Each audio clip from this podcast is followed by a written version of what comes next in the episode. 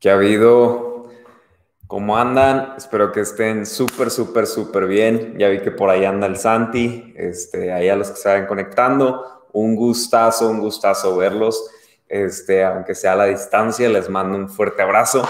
Eh, pues bueno, es, es para mí un privilegio tener una oportunidad más de reunirnos aquí, este, de estar haciendo comunidad, de estar soñando con la iglesia que Dios nos mandó a plantar. Espero que alguien esté emocionado, alguien de los muchos conectados, de los seis conectados que tenemos en vivo. Gracias a todos los que están aquí súper puntuales. Estoy súper emocionado de las cosas que Dios ya está haciendo y que sabemos que va a seguir haciendo. Entonces, eh, pues el día de hoy es un día especial, así lo creemos, no porque estemos distanciados, Dios no puede hacer algo a través de este mensaje. Sé que en este mismo momento Dios va a comenzar a hacer algo en tu corazón y lo único que necesitamos hacer es estar dispuestos y Él se encarga del resto, ¿verdad?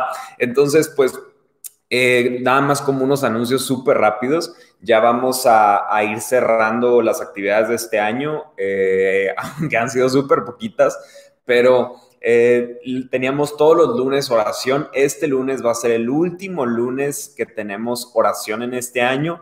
Eh, porque por ahí quiero, voy a estar haciendo un ayuno, entonces quiero, eh, pues, literal, quitar cualquier actividad que tengo. Tenía unas consejerías también, he quitado ahorita todo lo que, lo que estaba teniendo actividades porque queremos arrancar el año eh, con todo. Entonces, si puedes conectarte mañana, va a ser el último lunes. por ahí este pasado hasta tocó, estuve cantando ahí una canción de adoración. Entonces, si tienes tiempo a las 8 de la noche, conéctate por favor, nos encantaría estar ahí contigo y tener esta última oportunidad. Quizás voy a hacer otra oración eh, antes de fin de año, pero por lo menos en esta que veníamos haciendo desde junio, julio, de todos los lunes, vamos a terminarla el día de mañana. Y también, asimismo, si tú, si tú tomaste Crece, eh, Crece lo estamos haciendo para las personas que dicen, eh, esta iglesia es el lugar donde yo quiero crecer, donde sé que Dios está poniendo mi corazón, sembrándome.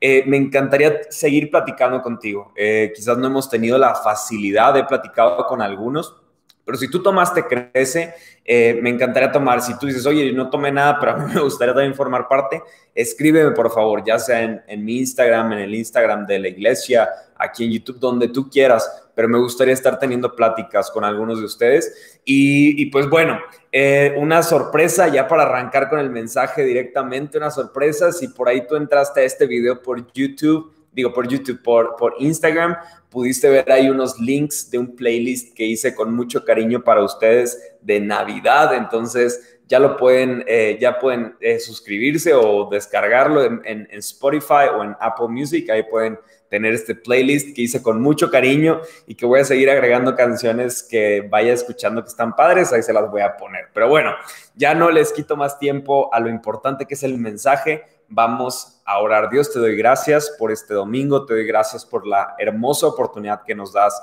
de compartir tu palabra, de recibirla. Te doy gracias porque Incluso tenemos este medio digital para poder predicar, para poder hablar con toda libertad el mensaje de salvación. Dios te doy gracias porque sé que esta tarde es una tarde especial porque tu presencia está en este hogar y en cada hogar que está escuchando este mensaje, Padre.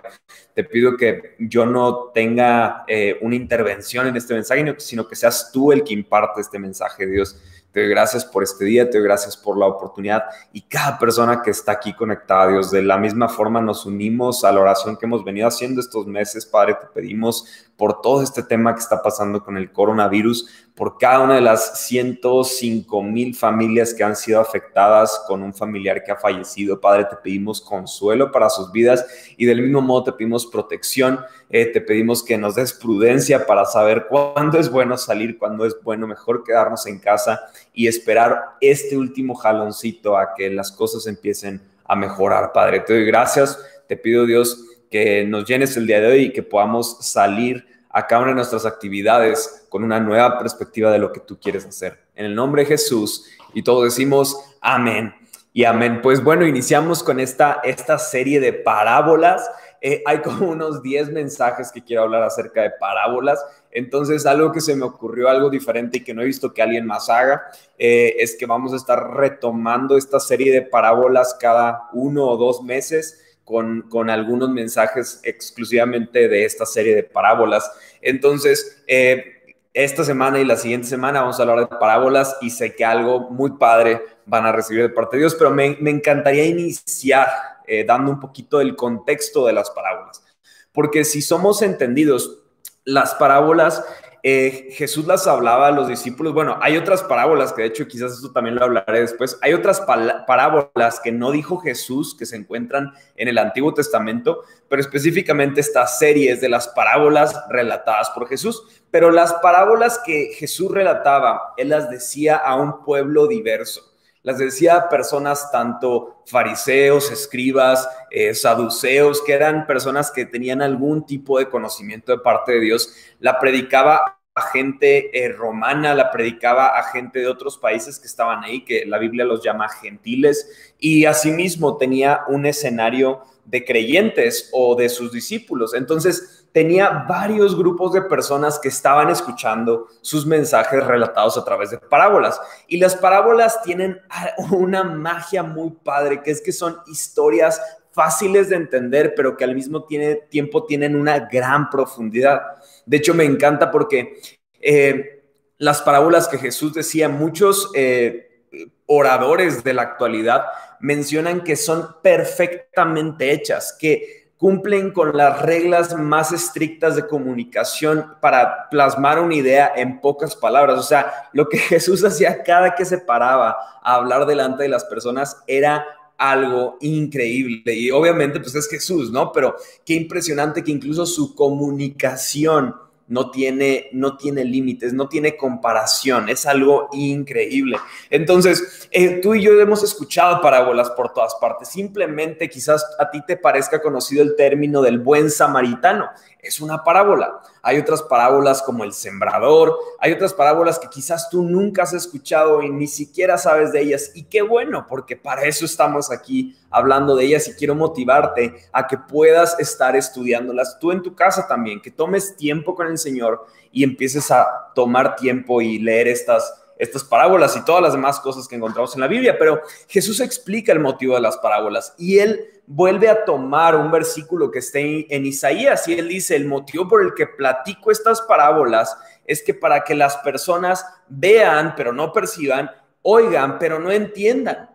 Y, en, otro de los versículos menciona para que no hagan las cosas que les estoy diciendo. Entonces tú dirías, ah, chis, entonces Jesús está predicándoles para que las personas no entiendan.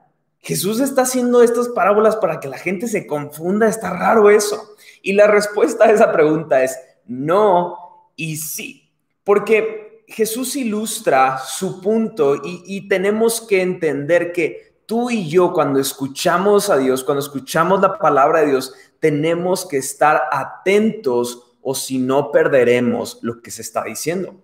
Algo interesante es que en ese tiempo no habían Biblias como hoy las tenemos. Entonces Jesús decía una vez las cosas y lo que se te quedó, se te quedó. Entonces muchos realmente lo escuchaban, pero no, no tenían la intención de entender lo que él estaba diciendo. Jesús contó las parábolas para revelar los misterios espirituales del reino de Dios. Y realmente Él quería que entendieran estos principios. Dios desea que las personas puedan conocerlo. Por eso Él dijo, si alguien tiene oídos para oír, que oiga y preste atención a lo que estoy diciendo. Pero hay algo interesante porque tú y yo conocemos personas que solo escuchan lo que quieren. Que, que solamente aquellas cosas que les convienen o que ellos quieren escuchar son las que prestan atención. Del mismo modo es lo que Jesús está diciendo aquí. Si tú tienes oídos, yo te he dado oídos, yo te he creado, yo sé que tienes la capacidad de escuchar mis palabras. Escucha, utilízalo para escuchar lo que estoy diciendo, la profundidad de lo que estoy haciendo. Pero aquellos que estaban escuchando realmente escucharían la voz de Jesús y aquellos que no tenían la intención o que estaban espiritualmente aburridos o distraídos, no entenderían las profundidad, la profundidad de las palabras que Jesús tenía para nosotros. Espero que hasta aquí no, no haya nadie confundido, vayamos bien, pero muchos tomamos en la actualidad incluso lo que nos gusta de varios lados, ¿no? Decimos, me gusta la música de este, la corbata de este, el peinado de este otro, y hacemos como un conjunto de todo lo que nos gusta y hacemos nuestra propia idea, nuestra propia religión. Yo a veces le llamo de broma nuestro cóctel espiritual, ¿no? Porque tenemos de todo un poco, cosas que no van consigo, pero a nosotros nos gusta y nosotros creemos que esto es lo que tiene que ser correcto. Eso es la forma en la que estas personas estaban viendo lo que Jesús hacía. Decían, me gusta algunas de sus cosas, pero no todo. Prefiero algunas otras cosas que hacíamos antes de que llegara Jesús. Tú y yo podemos ser de este tipo de personas que tomamos solo lo que queremos y tenemos que ser atentos, tenemos que tomar lo que Dios ha preparado para nosotros. Y tú dirás, oye, entonces hay algunas cosas en mi vida que quizás yo he tomado de mi conveniencia y no es lo que Dios tiene para mí. Muy probablemente. Y, lo hacemos todos, no te estoy juzgando, yo también lo hago. Y es por eso que necesitamos, cada vez que ponemos en nuestro corazón en escuchar de la palabra de Dios, tenemos que prepararnos, abrir nuestro corazón para recibir la palabra y que no solo quede en algo que recibimos, sino que aplicamos. Entonces puede pasar que en algunas parábolas como, no sé, el sembrador, tú y yo nos creamos que somos la tierra fértil la tierra que da mucho fruto y en realidad Dios nos está viendo como esa semilla que se murió en el camino, porque no estamos dando fruto, nuestras, nuestra forma de vivir no refleja que seamos buena tierra. Quizás tú y yo vemos la historia del buen samaritano y decimos, yo soy ese, pero muchas veces hemos tenido la oportunidad de ser ese buen samaritano y no lo hemos hecho. Y las parábolas Jesús no las hizo para juzgar, sino para a través de una historia tan simple revelar lo que hay en el corazón de las personas. Espero que estés súper atento porque eh, me estoy yendo súper rápido con todo lo que tengo aquí preparado. Entonces, hay de dos. Algunos pensamos que somos súper buenos y que todas las parábolas, el bueno somos nosotros, y otros al contrario, nos vamos al otro lado a decir, soy lo peor, no merezco perdón. Y ambas reflejan una falta de revelación. Por eso oré hace un ratito que tengamos revelación para recibir la palabra de Dios. Entonces, tú y yo necesitamos pedir esta revelación de Dios y entender que la Biblia es, es eh, ¿cómo se le llama? Tiene una sintonía, no se contradice. No, no puedes tú decirme, ah, un ángel se me apareció y dijo que las palabras de Jesús eran diferentes. No, no, no, no todo lo que está en la Biblia no se contradice. Y entonces por eso Jesús quiere que tú y yo seamos atentos y tengamos nuestros oídos bien firmes en escuchar sus palabras, nuestros corazones muy receptivos de lo que Él tiene para nosotros. Y quiero, quiero hacer un ejemplo de lo que puede pasar cuando tú y yo no entendemos el contexto o el propósito de las enseñanzas que podemos encontrar en la Biblia. Eh, hay un, un, ejemplo que me encanta eh, y es que tradicionalmente se cree o lo que se ha enseñado a través de algunas profecías que encontramos en la Biblia, se habla que Jesús volverá cuando vuelva, eh, bueno, los, los judíos creen que no ha, venido, no ha venido el Mesías, nosotros que creemos en Jesús, creemos que Él vendrá por segunda vez, pero cual sea el caso, eh, se enseña a través de eso que el Mesías vendría por el este, el oriente, el monte de los olivos. Entonces, el tabernáculo de Moisés, el templo de Herodes, el templo de, Salomón, siempre dejan la puerta mirando hacia el este, porque están, es como una, una forma de aguardando al Mesías. Entonces, en el este de Jerusalén encontramos la puerta llamada la Hermosa. Si tú has estudiado la Biblia, seguramente este nombre lo recuerdas instantáneamente. Eh, encontramos que Pedro en el libro de Hechos, en esta puerta, sanó a un paralítico. Entonces, algo muy interesante es que esta puerta, la hermosa, está en el lado este de Jerusalén y esa puerta tiene una entrada directa de, cualquier lugar que vengas, una entrada directa al templo mayor. Entonces es una puerta bastante importante y entonces se cree desde hace mucho tiempo que por esta puerta entraría el Mesías. ¿Qué cosa curiosa pasa con esto? Eh, diversos movimientos cristianos en el siglo XI, eh, o sea, hacía bastantes años, hablaba mucho de este, este término, que Jesús vendría eh, en esa segunda venida y entraría por esta puerta a Jerusalén.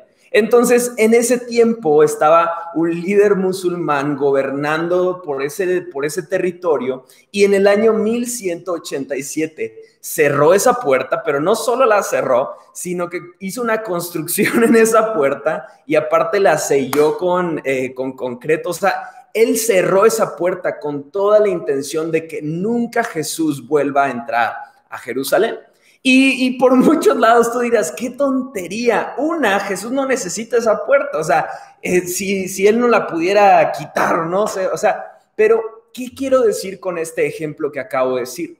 El que tú y yo pidamos revelación a Dios nos hará, en primer lugar, no, no hacer interpretaciones solamente de lo que va a suceder. Y en segundo lugar, nos hará evitar construir, sellar puertas, hacer cosas por una falta de revelación, porque no tenemos claridad con lo que Dios está haciendo. Porque este hombre quizás entró en, en, pánico por sus creencias, por lo que fuera, y dijo, de este modo me encargaré de hacer que nunca se cumpla lo que está escrito en la Biblia. Pero amigo, amiga, lo que Dios ha dicho, nada ni nadie lo puede detener. Espero que esto sea algo para ti que te emociona, que nadie puede contradecir lo que Dios ha establecido y Él nos ha prometido que Él va a regresar, aunque el mundo haga el esfuerzo que haga para evitarlo. Él lo prometió y Él lo va a hacer. Entonces, solamente quería decir ese ejemplo para que tú y yo seamos de aquellos que piden revelación y no nos encontremos haciendo cosas raras eh, por lo que creemos o vemos. Siempre la Biblia es clara y, nos habla eh, de un mismo tema que es Cristo sin contradecirse entre ella. Entonces, hay, hay, algo que quiero hablar hoy. En los últimos 15 minutos que me quedan, me voy a súper rápido, voy bastante rápido, pero vayamos a Mateo 9, 14 al 17. Vamos a leer las dos primeras parábolas que Jesús reató a alguien o que al menos encontramos en la Biblia. Mateo, 10, Mateo 9, 14 al 17. Entonces, si estás tú en el chat, en tu celular, te voy a dar una sorpresa y te voy a poner aquí los versículos si es que estás batallando ahí en encontrar la Biblia. Si estás viendo esto después, pues también puedes entrar al chat y vas a ver ah, aquí los versículos.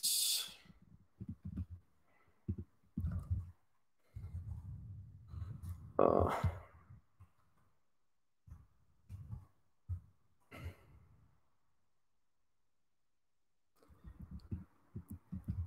Bueno, ya lo puse aquí, así que voy a empezar a leer.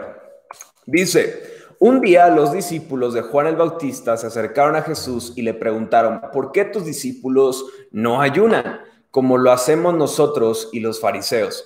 Jesús respondió, ¿acaso los invitados de una boda están de luto mientras festejan con el novio? Por supuesto que no, pero un día el novio será llevado y entonces sí ayunarán. Además, ¿a quién se le ocurriría remendar una prenda vieja con tela nueva? Pues el remiendo nuevo encogería y se desprendería de la tela vieja, lo cual dejaría una rotura aún mayor que la anterior. Y nadie pone vino nuevo en cueros viejos, pues los cueros viejos se reventarían por la presión y el vino se derramaría y los cueros quedarían arruinados. El vino nuevo se guarda en cueros nuevos para preservar a ambos. Entonces, hay cuatro cosas que te quiero hablar el día de hoy. Hay cuatro puntos que voy a tocar el día de hoy de estas pequeñitas dos primeras parábolas que nos, deja Jesús aquí. Pero eh, quiero empezar, perdón, es que quité el chat porque me distraigo, eh, pero quiero empezar diciéndote, estas personas llegan con Jesús y le dicen, ¿por qué ustedes no ayunan si tú supuestamente, o quizás sí, o que, pero ¿por qué no ayunan si tú eres Dios? Y ojo, aunque Juan el Bautista reprendía a los fariseos, aquí vemos que los discípulos de Juan incluso dicen, nosotros y los fariseos ayunan, ¿por qué ustedes no? Y yo me lo imagino en algún punto así como, mm, hasta ellos, hasta los fariseos ayunan y ustedes no. O sea, y Jesús es muy, muy claro con la respuesta. Un día el novio será llevado y entonces será el momento en el que deben de ayunar. Hoy no me voy a enfocar a hablar mucho sobre el ayuno, porque eh, voy a hablar del ayuno la primera semana de enero, porque vamos a hacer 21 días de ayuno y oración. Entonces, hoy no me voy a enfocar tantísimo en el ayuno, pero quiero partir del ayuno y de esta, de esta enseñanza para dar un mensaje para cada uno de nosotros. Pero quisiera el primer punto para ti que estás tomando notas, eh, no sé quién seas, pero sé que estás tomando notas. El primer punto es una pregunta y quiero preguntarte cuál es mi motivo. El punto número uno es cuál es mi motivo. Porque los fariseos ayunaban muchísimo muchísimo ayunaban, a veces días de la semana, o sea, no, no un día a la semana, no, cuatro, cinco días a la semana se aventaban de ayuno, ayunaban muchísimo, pero en general lo hacían por apariencia. En general lo hacían por intentar mostrar algo de espiritualidad, llamémoslo así. Y eso es tan ridículo como hacer una fiesta grandísima con grandes lujos para mostrar a la gente lo orgulloso que estás de ser humilde. Es como una contradicción porque Jesús más adelante nos enseña que el ayuno es algo entre tú y Dios. Es algo que Jesús dice, ni siquiera que sea evidente para otros que estás ayunando.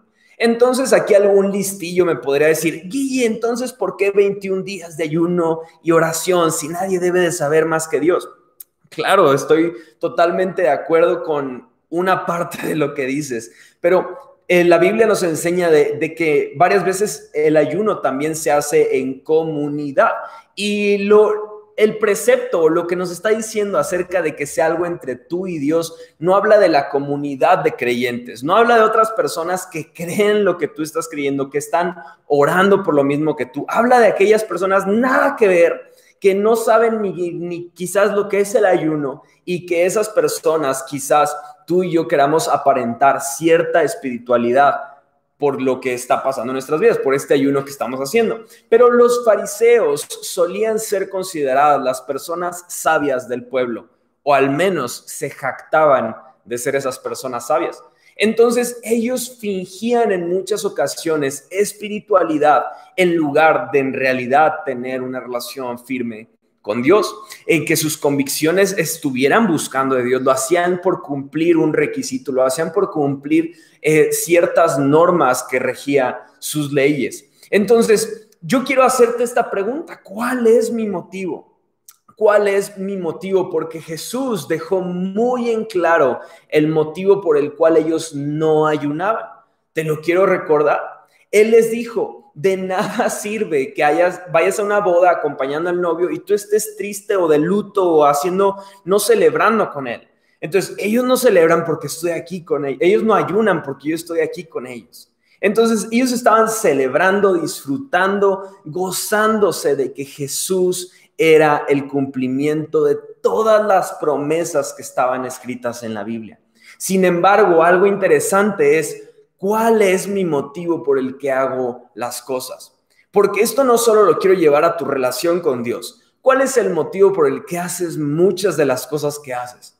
Porque incluso algunos problemas o algunas cosas no tan buenas en tu vida, si tan solo dedicaras un momento de tu día a pensar el motivo por el cual las haces, te puedes dar cuenta de que son términos vacíos. Son cosas vacías por las que estás realizando cierto tipo de cosas. Hay algunas cosas malas en nuestras vidas que pueden cambiar tan solo si entendemos qué es lo que estamos decidiendo hacer. Algo tan increíble como relacionarnos con Dios, podemos estar perdiendo el enfoque si no tenemos el motivo correcto, así como los fariseos estaban teniéndolo.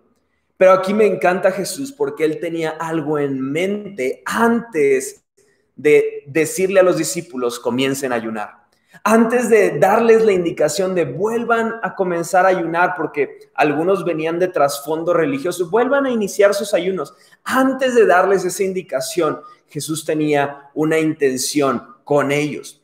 El segundo punto es, me gusta el cambio, o quizás algunos deban de, de escribir, me opongo a los cambios.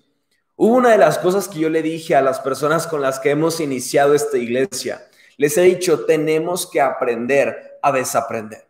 tenemos que aprender a desaprender y es, un, es algo constante que debe permanecer en nuestras vidas.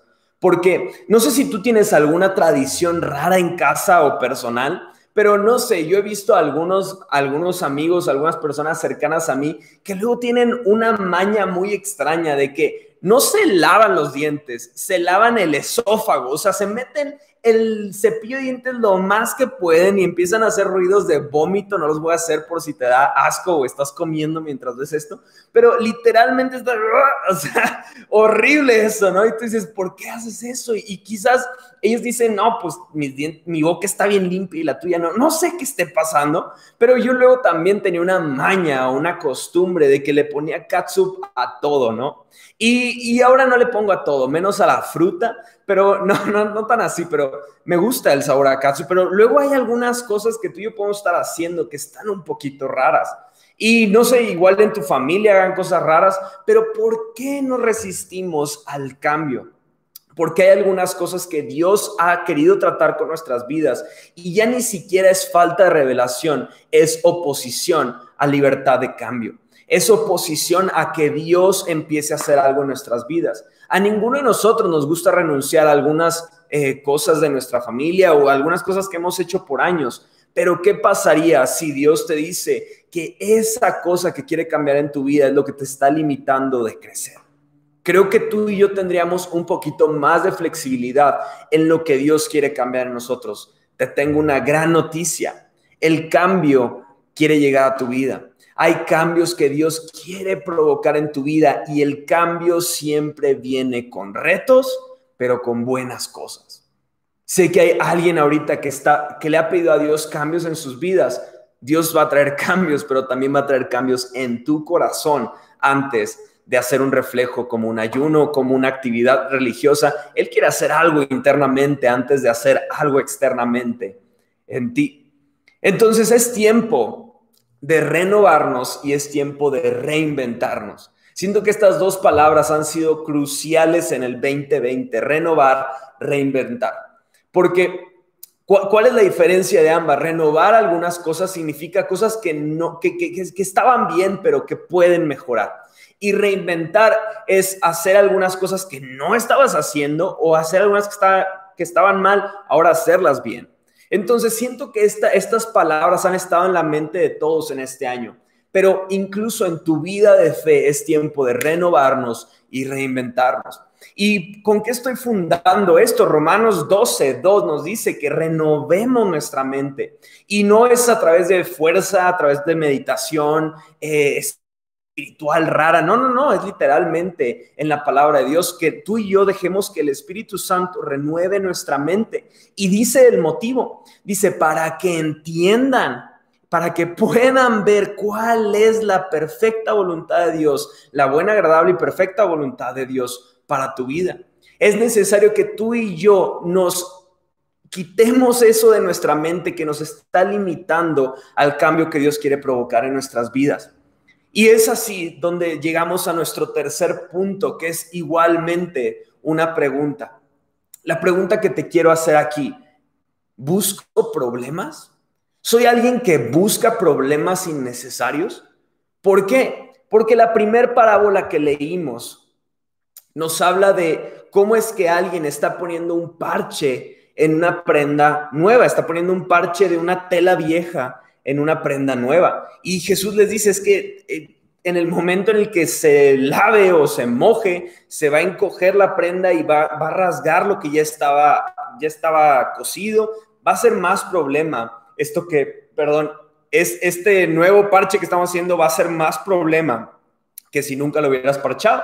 Entonces, Él nos está diciendo, la prenda nueva era alguien alguien que recién ha conocido a Dios, era una persona que recién ha iniciado con Dios. Y este parche nuevo era la religión, eran las costumbres, era la forma en la que los fariseos decían que se podían acercar con Dios. Y él, él, dice, o sea, una persona que conoce lo que yo soy, que me conoce a mí, que me conoce a Jesús, la vida, el camino, la verdad, cuando esa persona está nueva y tú llegas con ese parche de religión, lo único que vas a hacer es desgastar, romper, dañar. Esto puede provocar aún más desgaste que un beneficio, porque yo estoy seguro que estos fariseos quizás no querían dañar a las personas, pero su falta de revelación puede traer destrucción. Eso quiero que te lo guardes. La falta de revelación puede traer más daño a las personas que un beneficio. Porque hay algunas cosas que quizás tú digas, como dice la Biblia, ayúdate que yo te ayudaré. Y una persona cree con eso toda su vida y luego se da cuenta que eso ni viene en la Biblia. Y, y es, un, es un ejemplo muy burdo, ¿no? Pero hay cosas que tú y yo luego podemos estar pasando que pueden dañar a las personas porque estamos intentando poner un parche viejo en, en ropa nueva. Y no solo en otras personas, en tu vida misma. Porque quizás hayan cosas que tú has adoptado de, una relación firme con Cristo, pero que nunca soltaste de una relación fuera de Cristo. Y entonces es lo mismo, es como querer parchar, parchar, poner, poner algo que tú sientes que le falta a Jesús con tus creencias pasadas. Y amigo, amiga, a Jesús no le falta nada. A Jesús no le falta, no le falta nada y a nosotros es a los que nos falta todo cuando estamos fuera de Él. A veces en nuestra fe buscamos más problemas que soluciones. Buscamos, somos como los amigos que, que, relata el libro de Job, que vienen a Job y le empiezan a decir todos los motivos por los cuales Dios está juzgándolo, Dios está mandándole castigos y a veces ponemos a cuestionarnos cosas que Dios nunca nos dijo que pudiera, pusiéramos en ella nuestra mente ponemos a debatir o a defender posturas que Dios nunca nos dijo que defendiéramos. Y es la forma en la que quizás tú y yo estamos poniendo parches en nuestra fe que en lugar de hacerla más firme, la está debilitando. Y es lo que Jesús les está diciendo. Es lo que Jesús les está diciendo. Porque tan solo piénsalo así. La primer parábola no fue acerca de cómo puedo alcanzar la vida eterna, una duda de los fariseos que, que los, los hacía temblar de cómo puedo tener mayor revelación de Dios. No, fue un juicio porque ustedes no hacen algo que nosotros sí hacemos. Estaban perdiéndose la gran, gran experiencia de tener a Jesús frente a ellos con tal de poner en duda lo que Jesús hacía. Buscar entender el motivo por el que algo malo pasa en lugar de enfocarme a cómo puedo conocer más de Dios. Y, no quiero, repito, no quiero ser juicioso, los fariseos estaban confundidos porque ellos decían, ¿cómo pueden estar tan bien si no tienen lo que nosotros tenemos? ¿Cómo pueden estar tan tranquilos si no tienen lo que nosotros tenemos? Y la razón es simple, los discípulos no tenían lo que los fariseos sí tenían y se notaba. ¿Por qué? Porque ellos tenían a Jesús. Ellos tenían la compañía de Dios y, es evidente lo que pasa en la vida de una persona cuando estás en una relación con Dios. Alguien que está lleno del Espíritu Santo puede ver lo que Dios está haciendo en otros y decir, wow, quisiera amar a Dios tanto como estas personas aman a Dios. Pero cuando tú y yo tenemos juicio en nuestro corazón y decimos, mm, mm", o sea, está padre lo que hacen, pero seguramente hay algo medio raro ahí, seguramente hay un, un, problemita así chiquito en sus vidas que nadie conoce, no sabemos, no sabemos qué pasa. Si tú y yo, en lugar de cuando vemos a las personas, nuestros ojos van hacia Dios porque decimos, wow, lo que estás haciendo con las personas, si tus ojos se van a criticarlos en lugar de adorar a Dios por lo que hacen la vida de las personas, tengo que decirte algo, quizás voy a pisar algún callo por ahí pero estás intentando poner un parche viejo en algo nuevo que Dios quiere hacer en tu vida. Porque estás poniendo toda tu atención en lo que crees que está bien, pero te has apartado de lo que verdaderamente está bien. Y esto estaba pasando con los fariseos. Estaban perdiendo la oportunidad de conocer a Cristo por enfocarse a acoplar a Cristo a su religión, siendo que eso iba a ser un parche viejo la religión, sacrificios, leyes innecesarias no encajaban con lo que Jesús estaba diciéndoles a ellos. Y el último punto que quiero hablar hoy, si no me escuchaste los tres otros puntos, quiero que me escuches ahora. Dios siempre tiene algo nuevo para ti. Ese es el cuarto punto. Dios siempre tiene algo nuevo. Escríbelo personal. Dios siempre tiene algo nuevo para mí. La segunda parábola que Jesús relató en esta pequeña, en este versículo, en el, el versículo 17, hablaba de un odre viejo con vino nuevo. Un odre viejo con vino nuevo.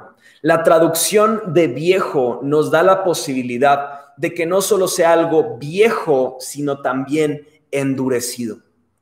Una de las características principales por las que las personas no pueden conocer a Cristo es porque tienen un corazón, sé que lo pensaste, endurecido. ¿Qué pasa con un corazón endurecido? Por más de que quiera recibir algo nuevo de parte de Dios, no lo puede soportar. Porque Dios antes de depositar el vino sobre tu vida, su espíritu sobre tu vida, necesita cambiar el molde. Necesita cambiar el corazón, porque si no, no podrías con ese, con ese poder que estaba depositando en tu vida. Suena quizás loco, quizás tú digas, órale, nunca he pensado eso, pero Dios tiene algo nuevo para ti el día de hoy. Algunos somos como odres viejos y nos molestamos porque no vemos algo nuevo de Dios en nuestras vidas o hemos entrado en una rutina en nuestra relación con Dios. Dios quiere cambiar eso, pero quizás quiere cambiar el odre en el que tú estás confiando quiere cambiar ese corazón. Y no estoy diciendo que seas una persona súper pecadora. Puede ser que seas una persona que ha estado mucho tiempo en un camino de Dios, en el camino de Dios. Sin embargo, hay algo en tu vida que has dejado que se endurezca tu corazón. Y es por eso que Él necesita renovar nuestro corazón para depositar algo nuevo en nuestras vidas. Porque el vino, el vino viejo cumplió su trabajo. El vino viejo ya tuvo su época, ya logró su cometido, pero es tiempo de iniciar algo nuevo y para iniciar algo nuevo necesitas tener lo nuevo en tu corazón. Él quiere hacer un odre nuevo en nuestras vidas. A Dios no le interesaba que siguieran ayunando, que siguieran cumpliendo las, las reglas y las normas de los judíos siendo odres viejos. A Jesús no le importaba que, siguieran haciendo todo y no hubiera una transformación real en sus vidas. A Jesús le importaba que fueran renovados, que fueran transformados y después que entendieran el motivo por el cual iban a ayunar, iban a orar, iban a hacer todas las cosas. Dios ha marcado que tú y yo seamos odres nuevos con vino nuevo. Hay personas que a mí conmigo se me han acercado y se molestan, ¿no? Porque, porque la iglesia se renueve o se reinvente. Muchos decimos o hemos escuchado que el Evangelio es trascendental por sí mismo, que el Evangelio siempre es relevante por sí mismo, que la iglesia no tiene que hacer cosas relevantes porque el Evangelio por sí solo es relevante. Y yo apoyo ese, esa idea. Claro que el Evangelio es relevante por sí solo, pero el hecho de que el Evangelio sea relevante no significa que tú seas relevante. No significa que tu vida sea relevante. No significa que tú estés haciendo algo de impacto en la vida de aquellos que te rodean. Y no es culpa del Evangelio, es culpa de un odre viejo. No estoy enojado, lo prometo. Cory no me echa enojar. Es que está ahí sentado, por eso volteé hacia atrás. El hecho de que el Evangelio sea relevante no significa que nuestra vida sea relevante. Los fariseos creían que no necesitaban vino nuevo en odres nuevos. Ellos creían que Jesús se acoplara a su forma de vivir. Jesús podría acoplarse a tu forma de vivir, pero eso no produciría crecimiento ni cambio en tu vida. Y lo que Dios quiere hacer en tu vida requiere cambio, requiere crecimiento, requiere madurez. Y es por eso que necesita cambiar el odre para depositar el vino nuevo. Voy a pisar algunos callos, ya estoy acabando, lo prometo. Ser relevante, ser una iglesia relevante, no significa tener luces, el mejor grupo de alabanza, el mejor predicador. Eso es ser cool, no relevante. Pero ser relevante no es eso. Ser relevante en un mundo caído significa que las personas volteen a ver lo que tú eres, incluso ser señalado por quien tú eres, por estar trayendo el reino de Dios a la tierra. Y ese es el ejemplo que Jesús vino a hacer, porque Él no vino a ser cool, Él vino a traer el reino de Dios a la tierra. Para que tú y yo vivamos vidas relevantes, requiere que tú y yo seamos lo suficientemente entendidos con la revelación necesaria, con la madurez necesaria para que Dios nos use en traer su reino a esta tierra. Eso es el mayor acto de relevancia. Los métodos que utilicemos, qué padre que podamos utilizarlos, pero eso no nos hace relevantes, eso nos hace cool. Y Dios no va a salvar personas para que sean cool, sino para que sean relevantes, ¿Qué significa eso para ti, para mí hoy? Que son personas que dejaron que su corazón fuera renovado de un corazón viejo a un corazón nuevo para recibir no lo viejo de Dios, sino lo nuevo de Dios. Espero que alguien se esté emocionando aquí hoy. Yo estoy bastante emocionado predicándole al arbolito de Navidad, pero, pero hay algo que impresionante de esto, que eso no sucede por encerrarnos en la iglesia, sino que eso sucederá cuando le digamos a Dios, yo no quiero parchar cosas, parches viejos en ropa nueva. Yo no quiero ser un odre viejo con cosas nuevas. Y es algo que necesitamos tú y yo aprender, a reinventarnos y a renovarnos en el Señor. Hay algo para cerrar ya. Los odres en la antigüedad cumplían una función. Y es que se llenaba este odre, que es como una, no sé, ahí ponle en Google odre de vino, y ellos, esos odres eran como una bolsa de cuero que ayudaba a fermentar el vino y que se conservara.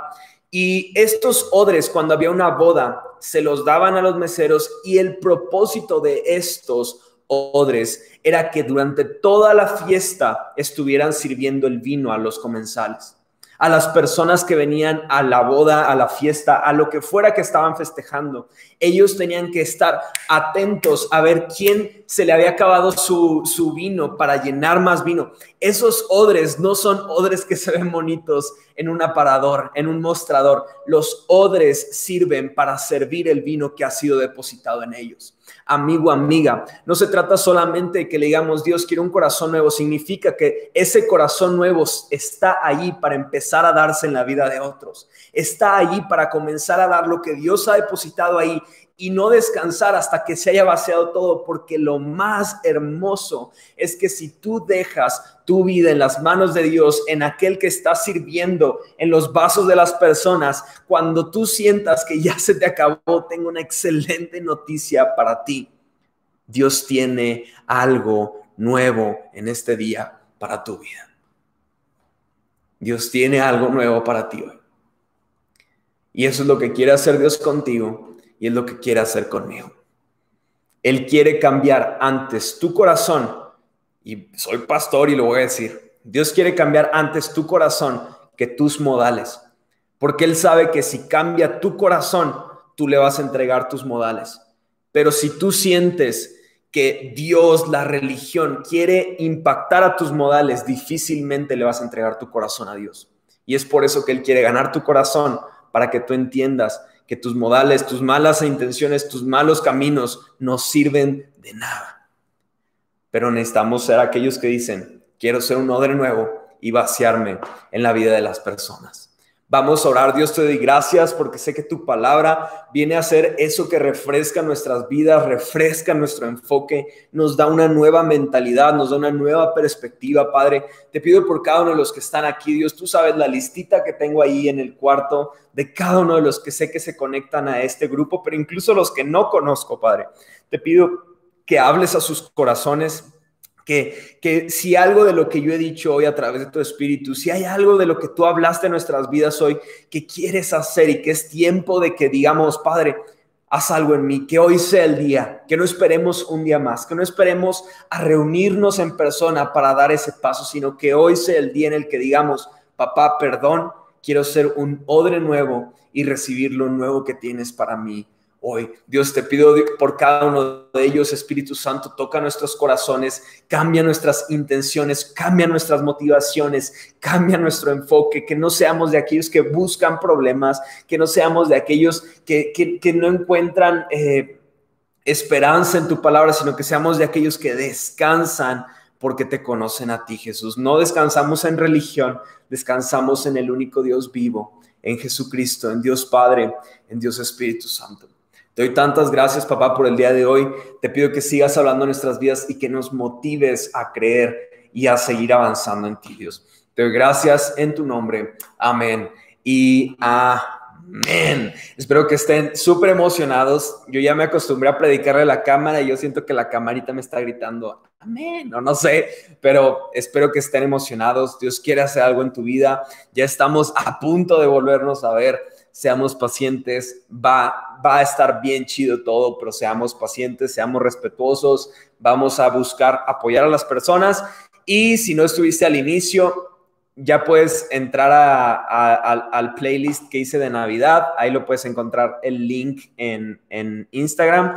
Este, y algo más iba a decir, no sé qué iba a decir, pero gracias a todos los que siguen creyendo en lo que Dios ha hecho en nuestras vidas, que siguen sembrando nuestras vidas, que siguen dando de su tiempo, de sus recursos, de sus oraciones. Gracias, gracias, gracias por todo lo que hacen para nosotros y por creer en la visión que Dios nos ha dado para esta ciudad y que, no solo se va a quedar en esta ciudad, sino que va, va a crecer a otros lugares. Los amamos mucho, les mando un fuerte abrazo, Dios los bendiga y nos vemos. Bye.